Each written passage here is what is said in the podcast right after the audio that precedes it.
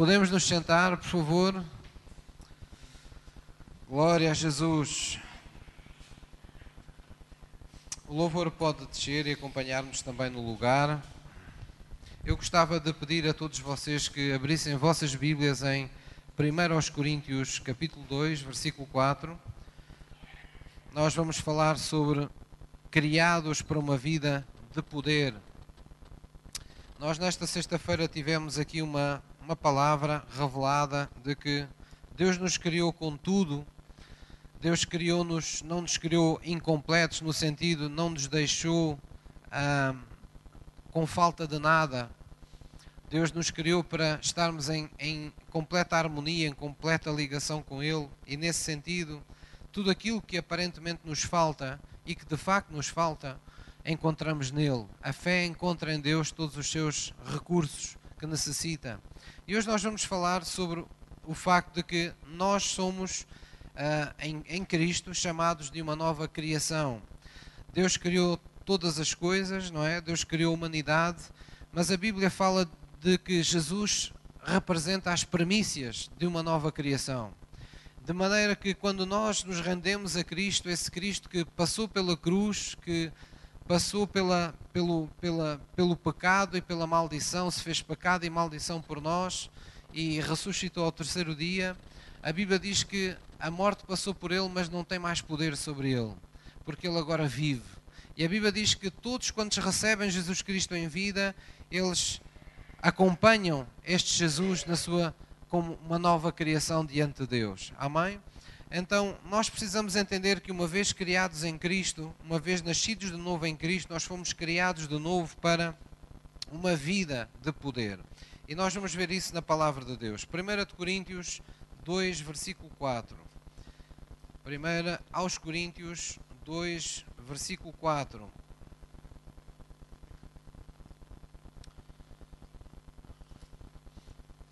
Primeira aos Coríntios este é, um, são, são, é uma carta e é um capítulo em particular com muita revelação acerca deste, deste assunto. E diz assim no, no capítulo 2, no versículo, no versículo 4. Já todos encontraram? 1 Coríntios 2, 4 diz: E a minha palavra, disse o apóstolo Paulo, e a minha pregação não consistiram em palavras persuasivas de sabedoria humana, mas em demonstração de espírito e de poder para que a vossa fé não se apoiasse na sabedoria dos homens, mas no poder de Deus. No capítulo 4, onde vocês estão, mas procurem o capítulo 4, no versículo 20, diz assim: Porque o reino de Deus, o reino de Deus não consiste em palavras, mas em poder. Deus enviou-nos a sua palavra, mas o reino de Deus não consiste em palavras. O reino de Deus, quando ele vem, as palavras dão lugar à manifestação da presença de Deus em nossa vida, do poder de Deus em nossa vida. E aqui nesta mesma, neste mesmo lugar onde vocês têm a Bíblia aberta, dá-nos mais um, uma, uma, digamos, acende-se mais uma luz no nosso entendimento. Em 1 Coríntios 3, versículo 16 diz, vamos ler juntos, não sabeis vós que sois templo de Deus e que o Espírito de Deus habita em vós. Então, quando uh, o reino de Deus uh, vem até nós, as palavras que nós recebemos, dão, elas dão lugar à manifestação do poder de Deus. Sempre que o céu opera algo na terra, as palavras dão lugar ao poder de Deus. Foi assim na obra da criação, não é? A Bíblia diz que uma pessoa especial chamada Espírito Santo pairava sobre esta terra vazia, e sem nada que, que pudesse ter qualquer relevo, qualquer louvor para Deus. A Bíblia diz que a terra, nessas circunstâncias, estava sem forma e vazia. E diz que o Espírito de Deus pairava sobre a face da terra, sobre as águas. E o que aconteceu foi que Deus começou a libertar palavras. Haja luz, haja terra, haja firmamento, haja isto, haja aquilo. Não é? E à medida que Deus falava, o Espírito de Deus pegava nas palavras de, do Pai e materializava, transformava-as em matéria. Da mesma forma, também quando Jesus nasceu, ou quando foi ainda antes de nascer, quando foi concebido, a Bíblia enfatiza que Jesus foi concebido pelo Espírito Santo. pela pessoa do Espírito Santo. Enfatiza que não foi um nascimento normal como tantos outros na terra, embora que tivesse passado pela porta por onde todos passamos quando nascemos nesta terra, pelo ventre de uma mulher, nós, ou antes Jesus, não nasceu por intervenção ou por união de um homem com uma mulher na terra. A Bíblia diz que Maria recebeu uma palavra de Deus e o Espírito de Deus incubou essa promessa, como quem choca um ovo não é? O Espírito de Deus veio e fez com que dessa palavra se gerasse a um, um Deus tornado homem. A Bíblia fala nisso em João, dizendo que o Verbo se fez carne.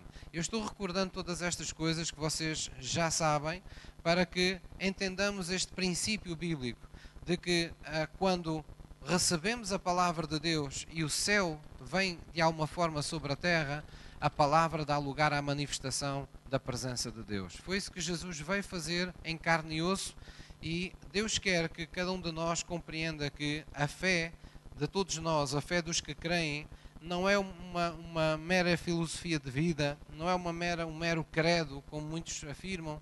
A fé, para nós os que cremos, ela é uma força espiritual violenta. Violenta, pastor? Sim, violenta no sentido de que uh, ela uh, obriga ela opera sobre o caos que existe na terra, sobre o caos que existe na nossa vida quando nós recebemos Deus, quando nós recebemos a vontade de Deus e transforma esse caos na ordem do reino dos céus. Ou seja, o reino traz a sua ordem. Foi isso que Jesus, na verdade, nos mandou orar para que acontecesse no Pai Nosso, não é? Quando na oração do Pai Nosso, Jesus nos ensinou a orar, Pai nosso que estás nos céus, santificado seja o teu nome, venha a nós o vosso reino seja feita a vossa vontade, assim na terra como no céu.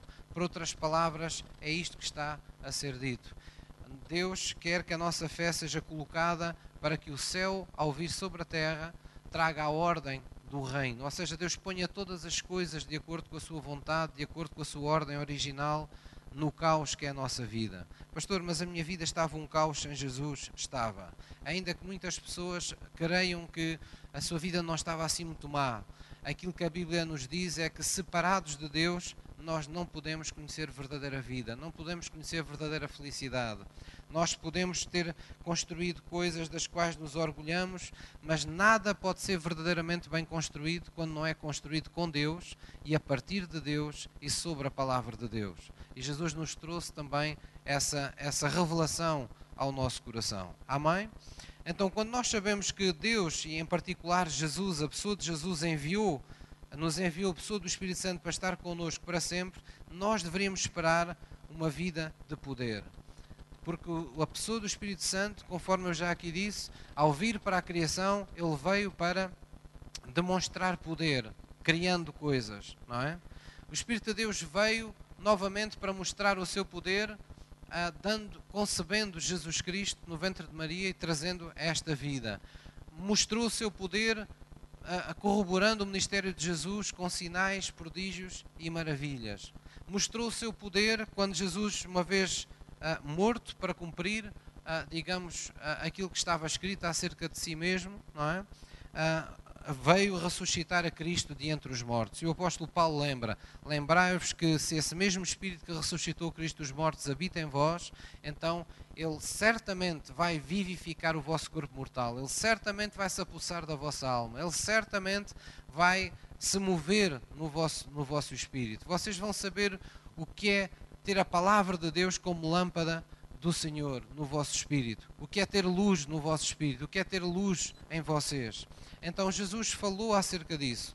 Falou e ele próprio disse: É preciso que eu vá para que eu vos envie esse, esse outro consolador que estará convosco em todo o tempo. Eu tenho que ir para que ele venha, para que ele seja liberto para todos vocês. E ele virá não por um tempo, não por uma fase da vossa vida, não para que vocês andem na igreja durante um tempo, mas para que vocês vivam com ele para sempre.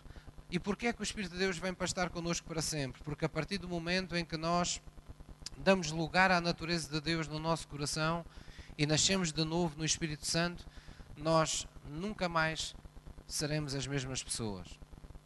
A Bíblia diz em Coríntios que as coisas velhas passaram e tudo literalmente começa a ser feito de novo. É uma nova criação. Somos feitos de uma outra massa, somos feitos de uma outra, de uma outra essência. Nós somos gerados, diz a palavra de Deus, somos gerados pela palavra viva de Deus. Não pela vontade dos nossos pais terrenos, mas pela vontade do nosso Pai que está nos céus. A palavra viva está na gênese do nosso nascimento. Nós nascemos como filhos do Espírito Santo também. Porque de alguma forma a palavra que recebemos e que aceitamos no coração permitiu que em nós acontecesse um milagre semelhante à formação e ao nascimento de Jesus Cristo. Ou seja, foi gerada uma nova criatura em nós. Nós agora, diz a Bíblia, somos filhos de Deus. Nascemos de Deus e temos connosco a capacidade, pela primeira vez, de poder vencer o mundo. Temos razões pela primeira vez para não temer o que os homens nos façam, porque agora temos um grande ajudador. Temos pela primeira vez razões para crer que as circunstâncias da nossa vida se podem alterar, porque Deus nos deu fé. E a fé é essa força violenta que uh, interfere no caos da nossa vida natural para trazer a ordem do reino de Deus. Mas para isso nós temos que estar focados, nós temos que nos preparar para o facto de que fomos criados por uma vida de poder. Posso ouvir uma mãe? Então a vida cristã genuína, ela é de natureza extraordinária e nunca é demais lembrá-lo. Por vezes as pessoas ainda continuam ou na igreja ou ou mesmo não estando na igreja, olham para a palavra de Deus e dizem: Mas quem é que pode viver o que Deus pede? Mas quem é que pode viver esta vida, não é? De acordo com, com a Bíblia? Quem é que pode fazer todas estas coisas que Deus nos pede para fazer? A Bíblia não foi escrita para os incrédulos. A Bíblia foi escrita para aqueles que vivem uma vida de fé. A Bíblia é o nosso alimento, o alimento daqueles que creem, daqueles que sabem que há um poder que opera sobre eles esse poder precisa ser alimentado. Amém? Então, nós fomos gerados uh, por, uma, por uma natureza divina e a nossa vida cristã é de natureza extraordinária. Então, precisamos de uma pessoa extraordinária, fora do comum, sobrenatural, como lhe queiram chamar, espiritual, que nos leve mais além em nossa vida. Nós, enquanto seres humanos, podemos ir até um determinado ponto, mas a partir desse ponto não podemos, porque é a nossa limitação natural. Os nossos sentidos não nos permitem ir mais além. O nosso conhecimento não nos permite ir mais além. A nossa mente, as nossas emoções, todo o nosso potencial humano não nos permite ir mais além. Mas quando nós estamos em Cristo, o poder do Espírito Santo, na fé, leva-nos a operar além daquilo que é natural. E é por isso que o cristão deve, por natureza e por definição, ser uma pessoa cheia de toda a esperança de Deus. Porque ele sabe que, na verdade, aquilo que é impossível à generalidade das pessoas é possível acontecer em sua vida, porque ele tem um Deus que pode todas as coisas. Posso ouvir uma mãe? Então, se nós fomos chamados para ser a casa espiritual de um Deus sobrenatural, Basta nós pensarmos um bocadinho que nós podemos esperar tudo menos uma vida natural e comum. Se eu sou templo de um Deus que é sobrenatural, como poderei esperar que a minha vida seja apenas uma vida comum como tantas outras, ou uma vida natural? Não, eu tenho que esperar que existam manifestações sobrenaturais em minha vida. Afinal, eu recebi-o, eu aceitei que esse Deus vivesse em mim, em espírito. E Ele é sobrenatural. Ele, quando faz qualquer coisa, por mínima que seja, é além do que é natural. Então nós devemos esperar essas manifestações em nossa vida. Nós devemos viver na consciência de que fomos criados para uma vida de poder. Quando eu falo isto, às vezes as pessoas pensam que nós temos que andar aí na rua, estilo cheio de eletricidade, a interferir aí com tudo e mais alguma coisa, fazer grandes espalhafates. Não é isso que significa uma vida de poder. Uma vida de poder significa que as, as, o nosso caminho e as circunstâncias da nossa vida refletem de facto aquilo que acontecia com o povo no Velho Testamento, quando saiu do Egito. A Bíblia diz que eles tinham uma, uma coluna de fogo à noite e que se, que se tornava uma nuvem de dia, e essa nuvem era a sua retaguarda e era a sua dianteira. Deus, de alguma forma, os protegia, os cobria com a sua glória, mas também abria caminhos todos os dias que lhes pareciam impossíveis. Fazia com que comida viesse de onde dos sítios mais improváveis, fazia com que a água brotasse das rochas em pleno deserto, fazia com que as coisas acontecessem da forma mais fantástica e mais sobrenatural. E isso era para quê? para que em cada momento em que aquele povo se juntava para adorar ou para celebrar a, presença do seu Deus no meio do seu povo, eles tivessem plena consciência de que Deus estava habitando com o seu povo, de que Deus amava o seu povo, de que Deus estava vivendo com o seu povo. Amém? E essa é a consciência que nós também temos que ter. Vamos abrir em, em Atos 1, versículo 8, por favor. Atos, Atos 1, 8.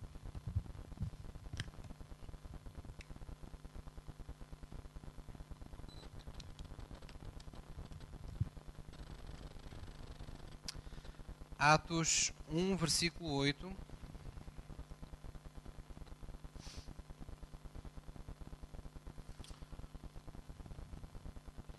E diz-nos assim a palavra de Deus. Já todos encontraram? Atos 1,8 diz-nos assim: Mas, disse Jesus, recebereis a virtude do Espírito Santo. Quando vocês virem esta palavra virtude, o seu real significado é poder. Quando fala na virtude do Espírito Santo, fala no poder do Espírito Santo. Mas recebereis a virtude, recebereis o poder do Espírito Santo, que há de vir sobre vós. E digam comigo: e ser-me-eis testemunhas, tanto em Jerusalém, como em toda a Judeia e Samaria e até aos confins da terra. Ora, porquê é que Jesus disse isto? Porque Jesus veio para cumprir todo o propósito que estava no coração de Deus Pai. E muitos anos antes, Deus já tinha eh, eh, eh, falado, revelado aos seus profetas qual era a sua vontade. Já tinha dito que encheria toda a terra com a sua glória. Então Jesus veio trazer essa glória. Jesus veio pôr um marco e dizer: a partir de agora, esta terra nunca mais será a mesma. Chegaram aqui os descobridores, chegaram aqui os conquistadores de Deus. E é por isso que nós somos chamados um povo peregrino, nós somos um povo que andamos na terra, mas não somos mais da terra. Nós somos pertença de Deus. Nós somos cidadãos do reino de Deus. É por isso que para Deus não há nacionalidades, não há cores, não há raças, não há, eh, eh, não há eh, condição social. Nós somos todos povo de Deus. A Bíblia fala numa passagem em Apocalipse, em tempos proféticos, em tempos apocalípticos, como se, reuni, se reunirão, não é? De todas as tribos, povos, línguas, nações, uma multidão incontável de pessoas que foram chamadas pelo nome de Jesus Cristo. Posso ouvir um amém? Então, Deus aqui nos está a lembrar que o poder do Espírito Santo veio para, sobre nós com um propósito, não é? Para que nós fôssemos testemunhas. Então, se o poder veio sobre nós, nós vamos, somos chamados, fomos criados para uma vida de poder. Enquanto estivermos na terra, o poder do Espírito Santo estará, so, estará sobre nós. Amém? Nós não somos apenas testemunhas. A Bíblia nos diz que ah, nós, na verdade, fomos chamados para revelar ou para trazer a presença manifesta. É isso que significa a glória de Deus na terra. Então, a Bíblia utiliza várias, vários termos, ah, várias analogias para representar aquilo que Deus a forma como Deus nos vê e como Deus se vai utilizar de nós. Então nós somos simultaneamente o corpo de Jesus. Por isso Jesus disse aqui, uh, uh, disse aqui, eu vou vos enviar o poder e vocês vão até aos confins da terra. Vocês são o meu corpo. Quando vocês vão, eu vou. Eu faço com que a glória chegue até aos confins da terra. Mas nós não somos apenas o corpo, nós somos também chamados de tabernáculo. Nós não somos aquele corpo onde Deus apenas se move, nós também somos aquela casa espiritual onde Deus habita e onde os milagres acontecem. E antes dos milagres acontecerem lá fora, ou à nossa volta, eles têm que acontecer dentro de nós. Dentro de nós, nós temos que estar convertidos a Jesus. Dentro de nós, Jesus tem que ser o Senhor da nossa vida. Dentro de nós, nós temos que estar rendidos à doutrina de Cristo. Dentro de nós, nós temos que estar comprometidos com Cristo. E esse é o primeiro de todos os milagres. Sermos convertidos ao seu amor, sermos convertidos ao seu poder, convertidos ao seu caráter. Os milagres acontecem primeiramente dentro de nós. Os milagres que vão acontecer na sua vida familiar, que vão acontecer na sua, na sua, na sua alma, que vão acontecer na sua vida profissional, que vão acontecer no seu dia a dia, à sua volta, eles acontecem primeiramente dentro de si, quando você crê. Porque é preciso que alguém creia para que os impossíveis deem lugar a realidades na terra. Mais uma vez eu lembro, a fé é uma força violenta que vem sobre este mundo natural para modificar as circunstâncias à imagem daquilo que é a vontade de Deus. E faz parte do plano de Deus para que isto ocorra que hajam pessoas dotadas de fé na terra. É por isso que Deus nos diz que o justo, aquele que foi justificado por Cristo os seus pecados, aquele a quem foi dada a oportunidade de nascer de novo, de ser redimido, esse é chamado a viver pela fé. Amém?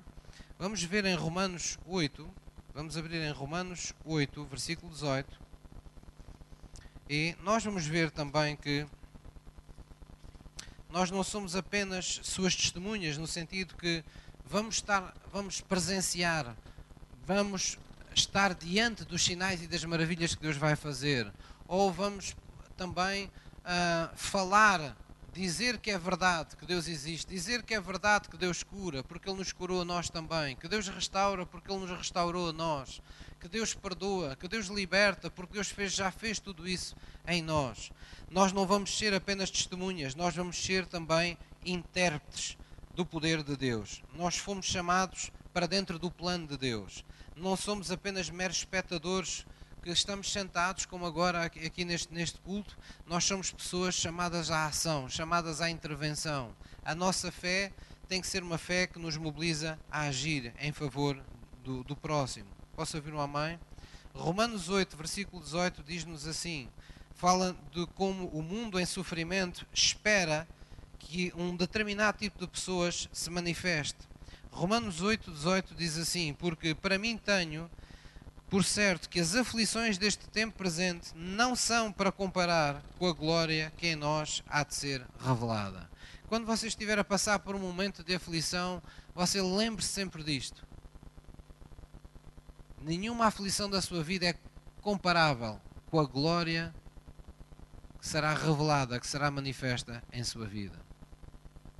Está aqui anunciado os seus testemunhos, estão aqui anunciados os seus testemunhos está aqui anunciado aquilo que diz no Velho Testamento: que muitas podem ser as aflições do justo, mas o Senhor o livrará de todas.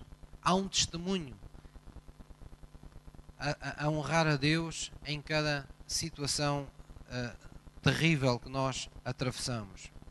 E diz assim no versículo 19: Porque a ardente expectação da criatura espera a manifestação dos filhos de Deus.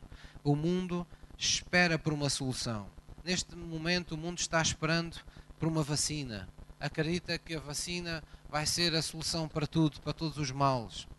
Mas há muitas mais vacinas, além do, do coronavírus, que são necessárias neste mundo. É preciso uma vacina contra a mentira, é preciso uma vacina contra a corrupção, é preciso uma vacina contra a deterioração da, da, da, da vida moral deste, deste, deste mundo. É preciso uma vacina contra todo o mal que está reinando na vida de tantas pessoas neste mundo.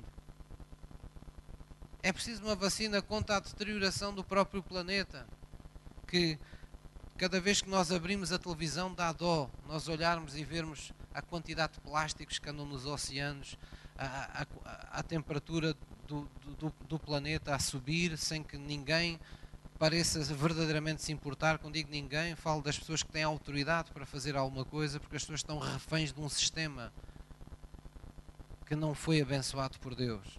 Estão reféns de um sistema, de um modo de vida do qual Deus não faz parte. E é impossível alguém que deixou Deus fora da equação chegar ao fim dessa equação com sucesso.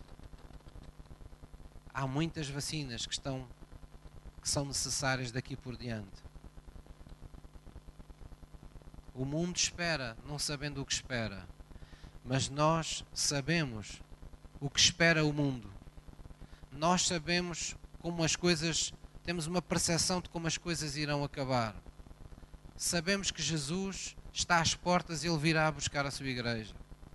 sabemos que há um tempo para que a igreja se manifeste poderosamente e uma última grande multidão, uma última grande colheita possa uh, ainda entrar no reino de Deus. Nós sabemos que os tempos não tendem a ficar melhores, porque a Bíblia fala nisso. Mas o pastor agora deu em profeta da desgraça. Não, eu estou apenas a dizer o que Jesus disse na palavra de Deus. Eu estou aqui para vos encher de esperança, mas também para vos trazer responsabilidade. Porque se nós cristãos não formos diferentes do mundo, nós vamos ser engolidos com o mundo. Mas para nós sermos diferentes do mundo, nós temos que criar esta identidade de Deus, ou permitir que o Espírito de Deus crie esta identidade em nós. Nós fomos criados para viver no poder de Deus. Nós fomos criados para crer que aquilo que ainda não existe pode ser criado. Para crer que as coisas que ainda não se resolveram vão ser resolvidas. Para crer que, por maiores que sejam as dificuldades que estão diante de nós, na nossa vida ou na vida das pessoas que amamos ou das vidas que nos pedem ajuda, nós sabemos que há uma solução e estamos dispostos a entrar no lugar da oração, sabendo que há um Deus que vai atender à nossa oração. Porque se conhecemos, temos revelação temos experimentado esse Deus que nos declarou que se nós nos arrependêssemos e de coração nos voltássemos para Ele, Ele viria e sararia a nossa terra. O que é que nós entendemos por sarar a terra? Tudo o que Deus fará na terra não é sempre uma coisa aparentemente pacífica. Não será sempre uma coisa aparentemente tão uh, delicada ou doce que toda a gente se regozija. Não. Quando Deus sara a terra, Deus vai contrariar muitos poderes instituídos. Deus vai resistir a muitas pessoas. Deus vai fazer com que determinadas coisas que estão a ser planeadas na humanidade não vão avante. Deus vai inclusivamente fazer com que muitos projetos de muitos cristãos sejam postos de lado por causa de um projeto maior que está por cumprir a salvação deste mundo. Então nós devemos esperar uma vida de poder com Deus. Posso ouvir uma mãe? Vamos abrir aqui mesmo em Romanos 5, versículo 17. Romanos 5, 17. Há um, esta passagem, uma passagem que eu sinto, sempre sinto um enorme regozijo quando, quando volto a ler esta passagem. Romanos 5, versículo 17 diz a palavra de Deus, vamos ler juntos, porque se pela ofensa de um só a morte reinou por esse, muito mais os que recebem a abundância da graça e do dom da justiça reinarão em vida por um só, Jesus Cristo. Amém? A Bíblia diz que nós recebemos abundância de graça. Diz que nós recebemos o dom da justiça. E diz que tudo isso foi para que reinássemos em vida por meio de Jesus Cristo. Irmãos, só pode reinar aquele que tem poder. Haverá algum rei que seja rei que não tenha autoridade ou poder?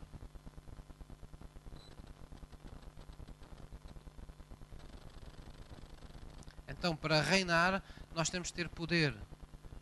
Deus enviou o seu poder. Porquê? Porque Ele projetou para nós uma vida em que nós estaríamos reinando. Reinando em que sentido? Reinando no sentido de que quando estivéssemos diante de vidas oprimidas, nós estaríamos lá para que eles fossem libertos. Quando estivéssemos diante de pessoas enfermas, nós estaremos lá para que elas conheçam o Jesus que cura para que quando nós estamos perante uma situação que parece não tem caminho, nós entremos no nosso quarto de oração e mostremos ao mundo que quando um homem dobra o seu joelho perante Deus, Deus responde afirmativamente, Deus vem ao seu encontro e Deus é misericordioso. Tudo tem um propósito. E Deus diz que nós fomos cheios de toda a abundância, não é? Temos toda a abundância da graça sobre a nossa vida, porque é necessário, é plano de Deus que nós uh, possamos reinar nesta terra. Então, ser cristão não é ser parte de uma multidão de doentes, de oprimidos e de fracos. Nós podemos chegar doentes a Cristo, nós podemos chegar fracos a Cristo, nós podemos chegar até cheios de medo, incapacitados, inseguros a Deus. Mas ser cristão não é permanecer assim, é sermos restaurados, é sermos redimidos, é fazermos a troca. Nós cantamos aqui muitas vezes no, no louvor, não é assim? Que diz: Eu troco a vergonha eu troco o pesar, eu troco a tristeza pelo gozo de Deus. A gente não canta aquilo apenas porque é alegre. Nós cantamos aquilo porque está revelado no nosso coração. Houve uma troca. Deus vestiu-nos com vestidos de louvor e retirou-nos o espírito angustiado na sua presença. Então nós, hoje somos uma multidão, não de gente de débil e vulnerável, não, nem sequer um, um, tipo de povo como já existiu no outro tempo, não é? Em que o Moisés uh, tinha que estar em todo o tempo lhes dizendo tudo, porque nós hoje somos um povo que temos o Espírito de Deus em nós. Nós hoje somos tabernáculo do Espírito de Deus. Temos a responsabilidade, a capacidade e a oportunidade de ouvir Deus dentro de nós, de falar com Deus, de termos a, a sala do trono com a porta sempre aberta para o nosso Pai Celestial. Então nós temos que fazer algo mais com isso. Posso ouvir uma mãe? Deus nos libertou dessa, dessa escravidão, não é? por assim dizer, dessa vida escrava que nós tínhamos, para nós sermos um sacerdócio real. Para nós reinarmos como sacerdotes, sermos reis sobre o mal nesta terra e sermos sacerdotes de Deus.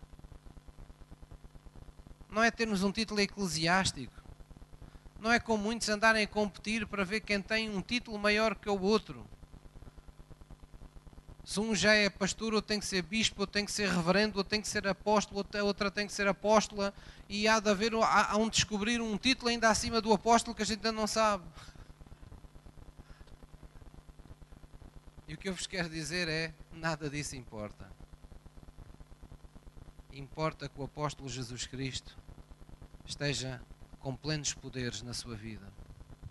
Para que onde você passa, fique a sombra apenas de uma pessoa, de Jesus Cristo. Fique apenas o bom perfume, conforme o apóstolo Paulo disse, o bom perfume de Cristo e do seu conhecimento. Que as pessoas o conheçam, que as pessoas o experimentem, que as pessoas saibam que Jesus salva, que Jesus os ama, que Jesus deu tudo por elas e está na disposição de os levar até ao fim na sua companhia. Amém? Então é necessário nós renovarmos o nosso entendimento. É necessário nós adequarmos os nossos pensamentos, não é? Ao poder que está sobre esta nossa nova vida. Quando alguém tem autoridade e poder, pensa de uma forma diferente de uma pessoa que se sente vulnerável. Quando uma pessoa tem autoridade e poder, a pessoa pensa como mais que vencedor a pessoa sabe que as dificuldades estão aí, a pessoa sabe que uh, o mundo aperta, que as responsabilidades apertam, mas ele lá dentro sabe que Deus não deixará nada conforme está diante dele. Porque ele no fundo sabe, eu tenho essa fé que vence o mundo dentro de mim. E quando eu liberto essa fé, o meu Deus vem ao meu encontro. O meu Deus abre as portas que eu não consigo abrir. Há ferrolhos de ferro há portas de bronze, há, há, há portas que, que eu não tenho força para abrir. Deus abrirá todas as portas que forem necessárias abrir. Eu não sei como fechar a porta para trás ao inimigo na minha vida. Deus fechará a porta de maneira que nunca mais possa ser aberta.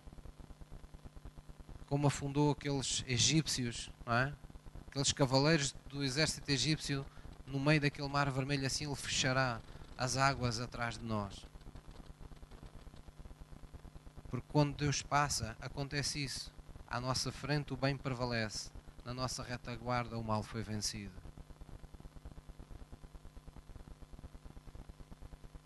Então nós precisamos adequar o nosso entendimento a esta realidade de que fomos criados para o poder de Deus. Amém? Nós precisamos ter uma mente, conforme a Bíblia diz, uma mente de Cristo. Na mente de Cristo não há impossíveis. Na mente de Cristo não havia dúvidas.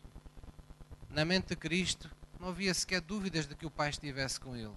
Ele dizia: Eu sei que o Pai sempre está comigo, porque eu faço sempre o que lhe agrada. Eu nunca faço nada em nenhum dia que não tenha estado na noite anterior em comunhão e que tenha visto o meu pai fazer. O que eu vejo o meu pai fazer é aquilo que eu faço. Aquilo que ele diz é aquilo que eu falo. Eu e o Pai somos um. Na mente de Cristo não há lugar para as coisas que são absolutamente consequências do pecado na natureza humana. Para Jesus era tão fácil perdoar os pecados a um paralítico quanto dizer-lhe: levanta-te o teu leite e anda. Então, sermos criados para o poder de Deus é nós desenvolvermos. Isto é, é, algo que nós precisamos desenvolver, é algo que precisa ser criado. A Bíblia diz que uma vez que nós recebemos Jesus Cristo, nós devemos operar a nossa salvação. Operar a nossa salvação é isso. É nós. Deus não nos pede que a gente dê um salto mais. ponhamos o pé mais à frente do que o que podemos pôr. Mas há um passo que a gente tem que dar a cada dia. Há um passo que a gente tem que dar a cada semana, a cada mês.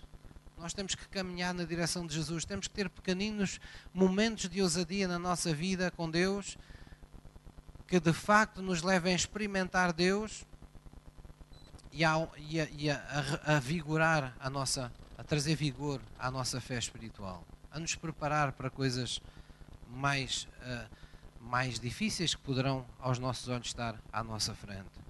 Amém?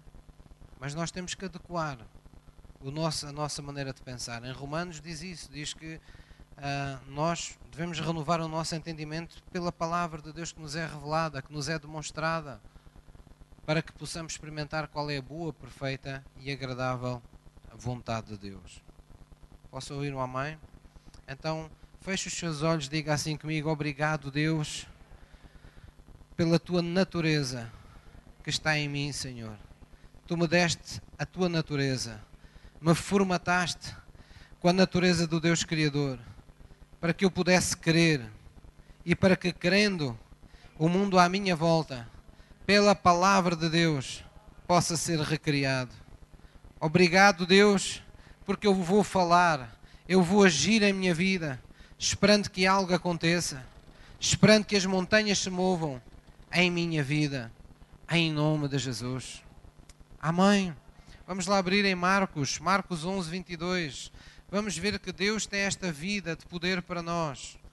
Jesus, tudo quanto Ele falou foi para abrir os nossos horizontes, foi para nos fazer ver mais além. Todo o tempo Jesus estava esticando, por assim dizer, é?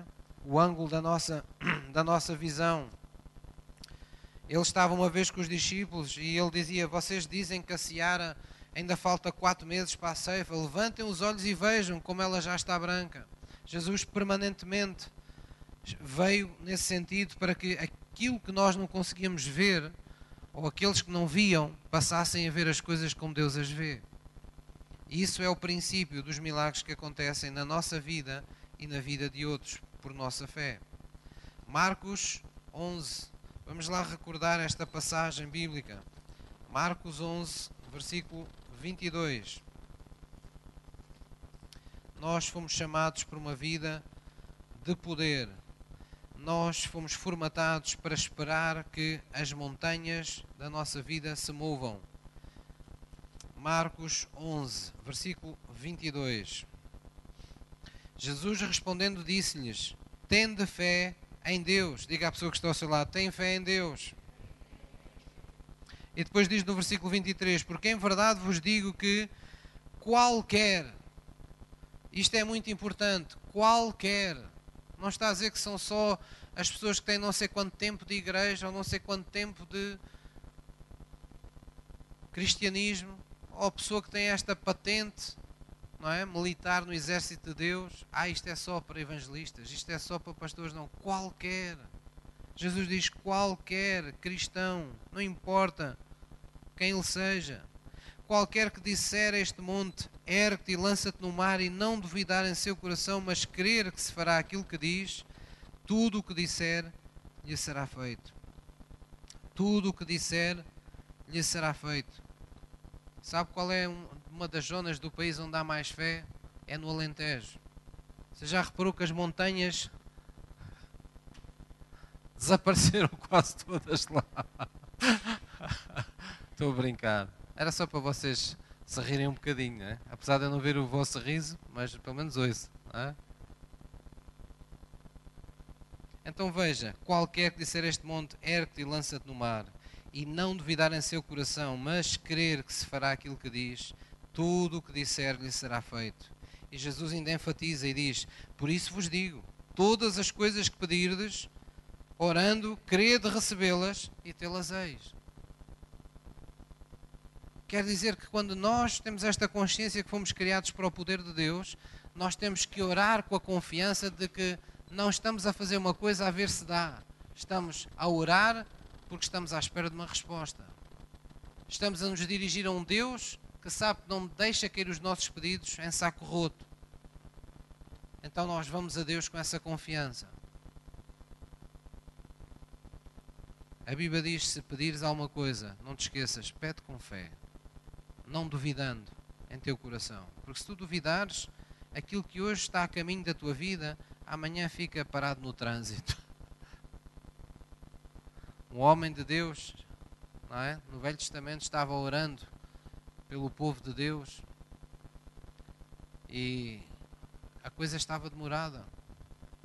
Daniel estava lá orando e, e as coisas estavam demoradas, até que vem uma, uma, uma, uma visão, não é? Em que um anjo lhe disse: Olha, eu tenho estado a lutar no mundo espiritual para te trazer aquilo que tu pediste, porque desde o primeiro dia em que tu aplicaste o teu coração a compreender Deus e as suas palavras, desde o primeiro dia que tu és atendido, que tu és ouvido, a tua encomenda já partiu há muito tempo, tem demorado a chegar, mas ela já saiu do local de origem e está a caminho da tua vida. Eu vim para que me assegurar que aquilo que Deus tem para ti chega até ti. Nós devemos esperar que as nossas orações sejam atendidas. Nós temos, devemos esperar que a nossa fé seja capaz de remover as montanhas que estão diante da nossa vida profissional, da nossa vida familiar, da nossa vida afetiva. Nós devemos esperar que a nossa fé remova essas montanhas. E não se deixe enganar pelo diabo. Às vezes nós dizemos estas coisas e as pessoas pensam: ah, mas isso é preciso uma fé muito grande. Pastor, isto é uma situação muito complexa. O pastor não entende. Isto é muito difícil. O que é que você está-me a querer dizer? Que há coisas que Deus não é capaz de fazer na sua vida?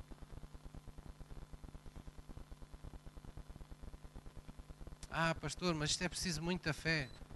Jesus disse: se tiveres fé, nem que seja como um grão de mostarda, que é da cabeça de um alfinete, do tamanho da cabeça de um alfinete, daqueles alfinetes antigos, pequeninos. Se tiveres fé como um grão de mostarda, direis a este monte: ergue daqui lança-te acolá. Isso te acontecerá. E nada vos será impossível. Isto não é uma questão de quantidade. Oh, pastor, dê-me 2 quilos de fé, se faz favor. Não é uma questão de quantidade. É só uma questão de você estar ligado à fonte. Você em casa não precisa de uma central elétrica, só precisa de uma tomada e de um cabo que liga à central elétrica. E é a mesma coisa conosco. Eu não preciso hoje da unção que só vou precisar amanhã. Eu só preciso ter a ligação com Deus. Eu só preciso ter a ligação à fonte. No momento em que chegar, Deus diz que tem um pão que é nosso a cada dia. Aquilo que tu precisas em cada dia, eu estarei lá para te dar. Posso ouvir uma mãe? É importante compreendermos isso. Então, se alguma coisa estiver morta em sua vida, creia que pode reviver de novo. Se alguma coisa estiver doente em sua vida, creia que pode ser curada. Se alguma coisa estiver degenerado em sua vida, creia no poder regenerador do Espírito Santo de Deus. Se alguma coisa não existe na sua vida e precisa ser criada do nada, saiba que nós somos daqueles que pela fé entendemos que os mundos, pela palavra de Deus, foram gerados daquilo que não era aparente. Então o mesmo pode voltar a acontecer connosco hoje. Posso ouvir uma mãe? E porquê? Porque nós fomos criados para o poder de Deus. Vamos abrir em João 6. vou pedir ao louvor que suba, por favor.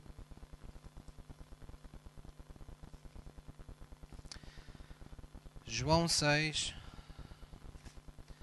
Os irmãos sabem que há uma, há uma máxima não é, que ouvimos por vezes falar que é nós somos o que comemos, não é? Se você vir aí na rua alguém assim muito parecido a um, a um suíno, já sabe que ele come muita carne de porco. Estou a brincar. Mas isto é um princípio que se aplica ao corpo. As pessoas são o que comem, quer dizer, têm a saúde uh, do seu corpo e às vezes mental, e porque tudo está ligado, psíquica, uh, uh, de acordo com uma alimentação saudável ou não que têm. Mas espiritualmente falando, nós também somos aquilo que comemos, somos aquilo que nos alimentamos. Nós precisamos entender que se nós fomos criados por uma vida de poder, nós temos que ter um alimento diferente das pessoas do mundo. O nosso alimento não pode ser 24 sobre 24 horas por dia ver as estatísticas do Covid. Porque isso não vai gerar poder no nosso coração. Não, vai, não vamos poder nos alimentar do, das notícias do que se está passando uh, de mal em todo o mundo, todo o tempo, e pensar que dessa forma nós estamos instruídos acerca de tudo o que precisamos. Não, para nós levarmos uma vida de poder, nós temos que estar alimentados daquilo que gera esse poder em nós. Nós temos que ter uma alimentação condizente com a vida que levamos. Um atleta de alta competição, ao qual o apóstolo Paulo comparou o cristão, diz que de tudo se abstém para alcançar a meta, para cortar a meta, para chegar lá em primeiro lugar. Ele está disposto a sacrificar-se a tudo muitos, muitos atletas de alta competição veem os seus amigos uh, irem para as noitadas, mas eles não vão para as noitadas porque eles uh, têm treinos no dia seguinte que precisam de ser feitos. Eles vêm outros comer, se calhar, dois e três gelados e, e, e, e coisas fantásticas que, que, nos fazem salivar só de olhar, mas eles muitas das coisas acabam não comendo. Porquê? Porque eles têm uma disciplina, eles têm um rigor naquilo que, ele, que, que se alimentam, porque eles têm objetivos na vida que precisam ser atingidos. Nós cristãos temos que ter rigor daquilo que nos alimentamos. Não tem mal nenhum a gente saber o que se passa no mundo. Não tem mal nenhum nós estarmos a par de, de, das estatísticas ou dos resultados ou do que está se passando em cada momento, em cada dia na nossa vida. Mas tem mal se nós tivermos tempo para isso a cada dia e não tivermos em cada dia o tempo que é devido para estar com Deus. Porque precisamos gerar, a fé precisa ser alimentada no nosso coração. A fé é fruto de um relacionamento com Deus. Se Ele não existir, não há fé. Mas se Ele existir, nós sabemos quando Ele está e quando Ele não está presente em nossa vida. João 6, versículo 48. Nos diz assim a palavra de Deus. João 6, 48. Jesus disse: Eu sou o pão da vida. Eu sou o pão da vida. No versículo 51 diz: Eu sou o pão vivo que desceu do céu. Se alguém comer deste pão, viverá para sempre. E o pão que eu der é a minha carne que eu darei pela vida do mundo. No versículo 57 diz: Assim como o Pai que vive me enviou, e eu vivo pelo Pai, ele está, por outras palavras, a dizer: Eu alimento-me da vontade do Pai. Fazer a vontade do Pai é a minha comida em todo o tempo. É por Ele que eu vivo. É Ele que me fortalece. É Ele que domina a minha agenda. Eu vivo pelo Pai, Assim, diga comigo, quem de mim se alimenta, também viverá por mim. Amém? O que é que Jesus nos está a querer dizer? Todo aquele que de mim se alimenta encontrará em mim a sabedoria que precisa quando necessita. Encontrará em mim a força, encontrará em mim o poder, encontrará em mim a cura, encontrará em mim a libertação, encontrará em mim o caráter, encontrará em mim aquilo que tiver necessidade, aquilo que de mim se alimenta. Eu sou o pão. Jesus estava chamando a si mesmo de pão. O pão não serve para pôr na parede, embora que algumas pastelarias gostem de pôr assim um, umas imagens de pão, ou um pão plastificado, ou um pão, sei lá, como é que eles fazem aquilo que parece um pão verdadeiro para, para ser apelativo. O pão não foi feito para estar nas paredes, o pão foi feito para ser comido. E não foi feito, o pão que é feito hoje não pode ser comido daqui a não sei quantos dias. Já lá vai esse tempo. Que eu ainda me lembro, não é?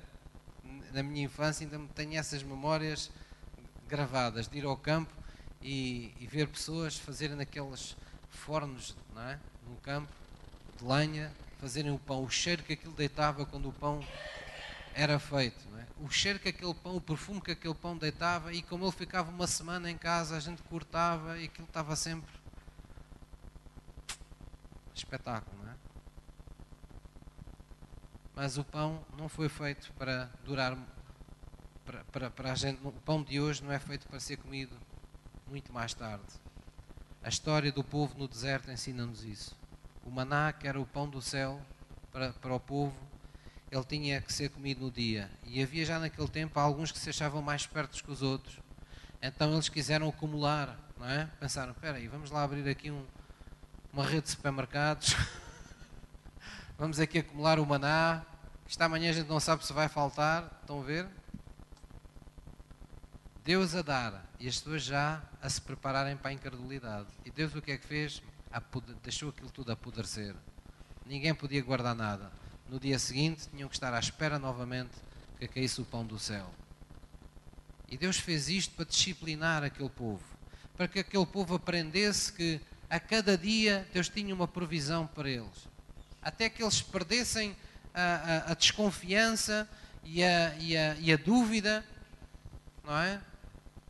se iriam ou não iriam ter no dia seguinte, porque eles começaram a ter aquela experiência vez após vez, vez após vez. Então eles começaram a criar um hábito. Qual hábito? O hábito de que Deus não desampara o justo. O hábito de que Deus não falha para com aquele que inclina o seu coração para Ele. E Deus quer que você desenvolva o mesmo hábito. Deus quer que você passe pela mesma, pela mesma experiência. Amém? Nesta vida para a qual fomos chamados de poder, nós temos que nos alimentar de Jesus. E alimentar de Jesus é ouvir as palavras de Jesus e aceitá-las como verdades fundamentais no nosso coração. Não é ouvir a palavra e depois na nossa vida a gente faz tudo ao contrário ou tudo o que nos apetece. Não, isso não é andar com Jesus. Isso é andar a brincar com Jesus. Andar com Jesus é ouvir o que Ele diz e fazer as coisas na nossa vida de acordo com aquilo que Ele nos diz.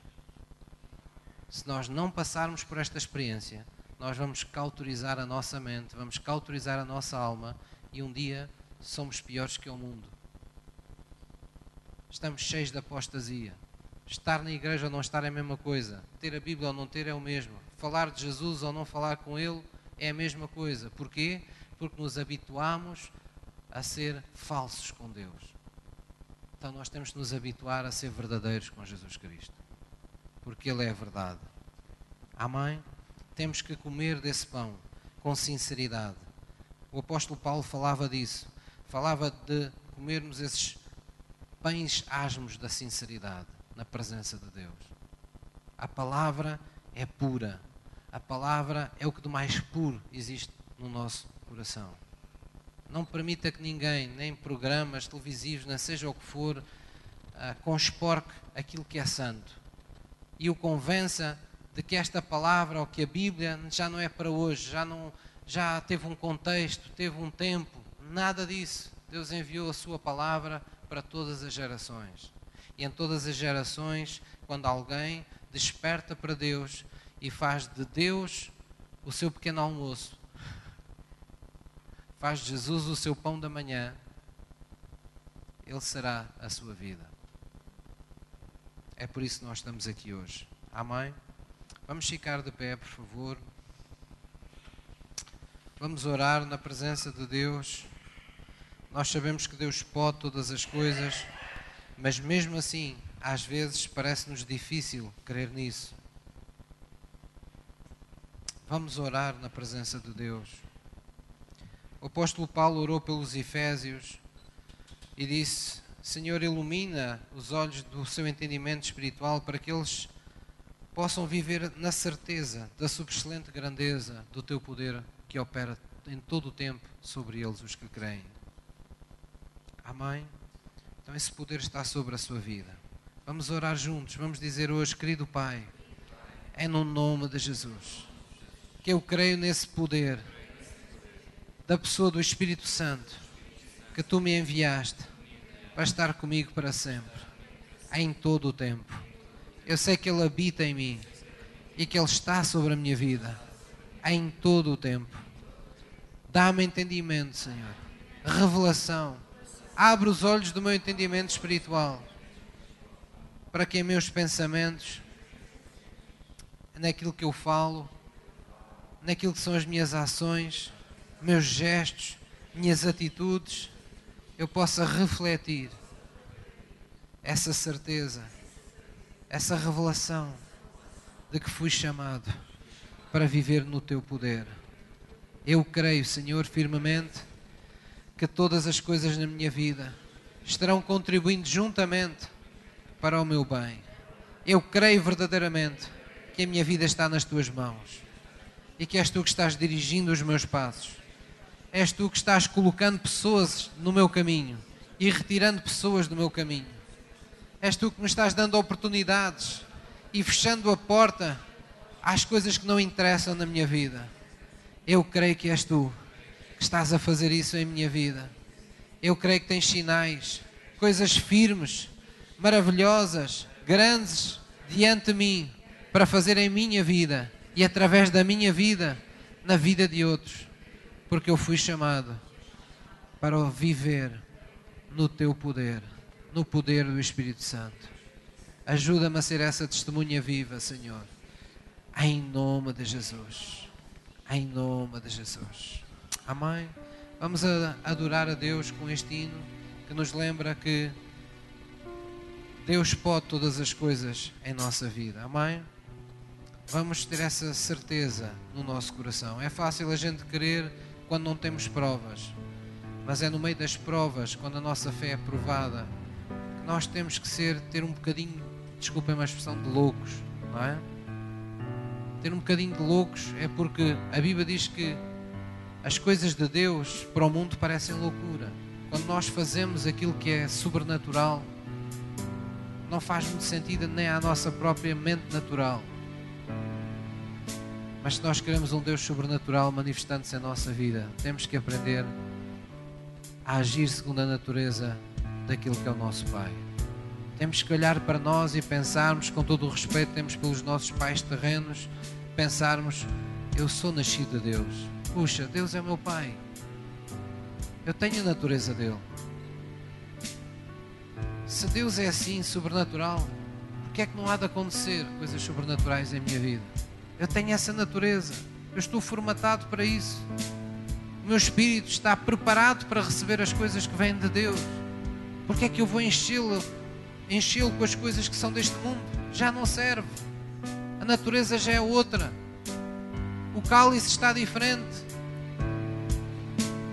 Posso ouvir uma mãe?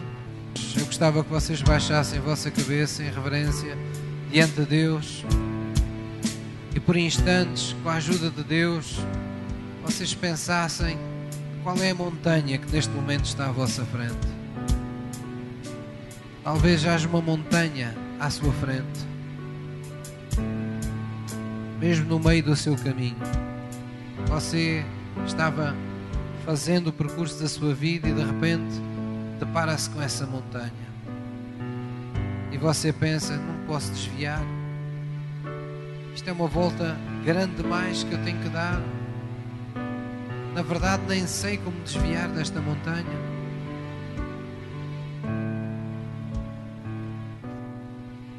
Oh, quem sabe é uma infelicidade, é um infortúnio, é uma situação que veio à sua vida, à sua alma, à sua vida profissional. Só você sabe a um relacionamento, qual será a sua montanha hoje? Aquela que for a montanha revelada no seu coração. É essa montanha que você precisa falar hoje. É essa montanha que você precisa aplicar a sua fé nesta manhã. porque você foi criado por uma vida de poder. Você não foi criado para estar se lamentando à beira dessa montanha. Não foi criada para estar se angustiando à beira dessa montanha. Dentro de si está alguém que acalma os mares, que remove as montanhas e que lhe está dizendo hoje: tente fé em Deus, tenha um bom ânimo. Muitas são as aflições do mundo, mas eu venci-as todas. Não ficou nenhuma por vencer. Tenham bom ânimo. Creiam que podem fazer o mesmo. Porque eu já vos enviei outro consolador. Alguém que estará convosco em todo o tempo. Vocês não darão pela minha falta, porque na verdade se sentirão sempre em minha presença. Talvez você hoje precise falar à sua montanha. Talvez você hoje precise exercer o comando da fé. É tão fácil nós ficarmos chorando e clamando todo o tempo. Mas é tão difícil nós pensarmos que num só momento podemos falar para essa montanha ficar no limiar do fracasso ou da vitória. A fé é isso. A fé coloca-nos no limite. A fé coloca-nos naquele último instante onde tudo pode correr mal e tudo pode correr bem.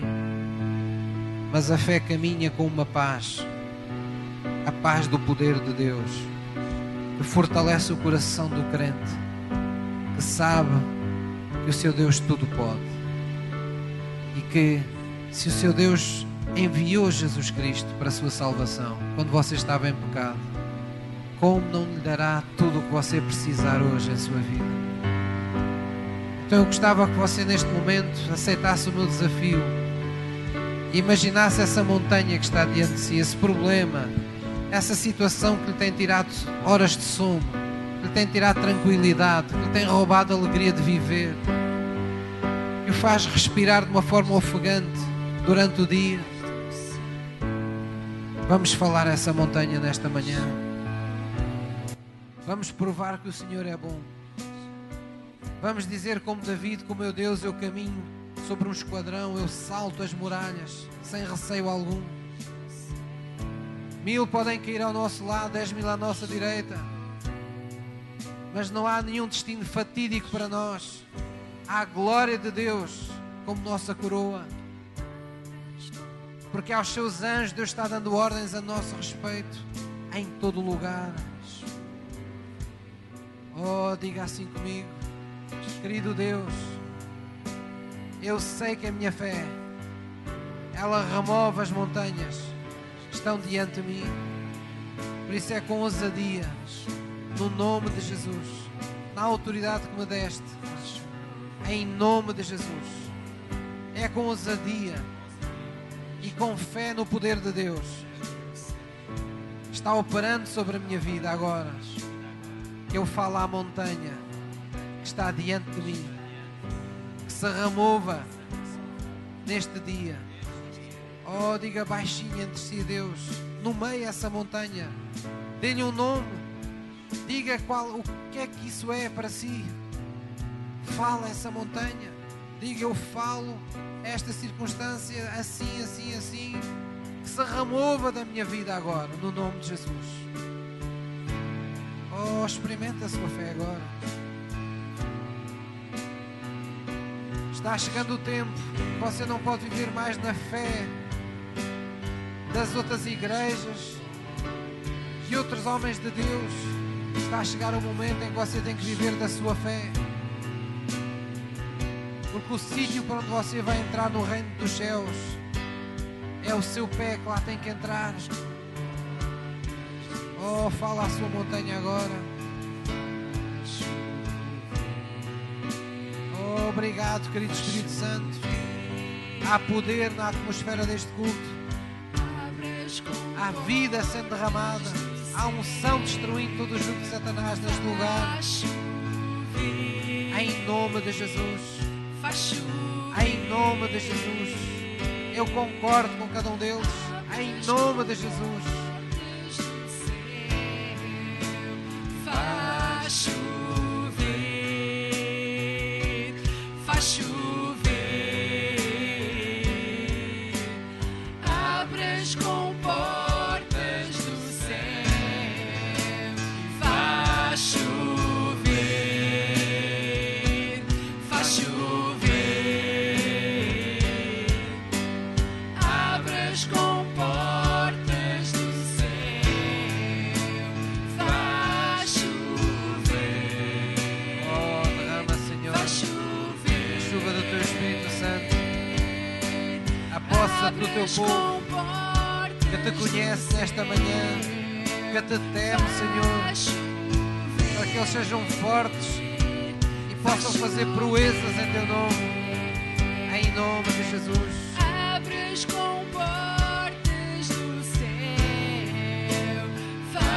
faz chover,